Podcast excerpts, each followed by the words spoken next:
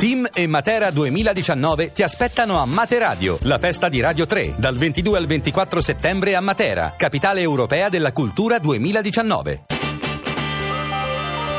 RAI GR1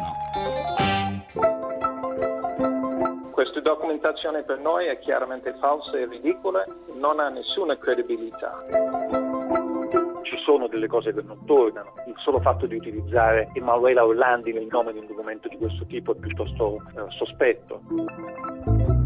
Questa documentazione pone delle questioni su chi abbia interesse ad agitare questioni che sono probabilmente infondate.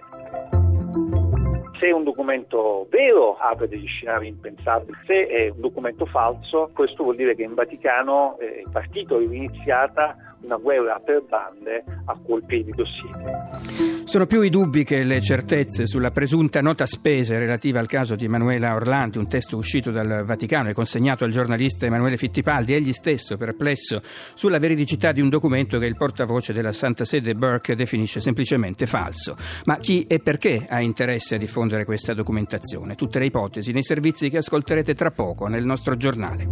E in questa edizione anche le primarie 5 Stelle per la Premiership, nessun rivale tra i big per Di Maio, contro di lui in corsa sette sconosciuti. Ryanair, l'Unione Europea sollecita rimborsi per le migliaia di passeggeri rimasti a terra dopo la cancellazione dei voli. Per la cronaca, dalla nostra inviata gli aggiornamenti sulle indagini sull'omicidio di Noemi nel Salento. Dall'estero l'Assemblea Generale ONU, oggi l'intervento di Trump e per lo sport il turno infrasettimanale della Serie A.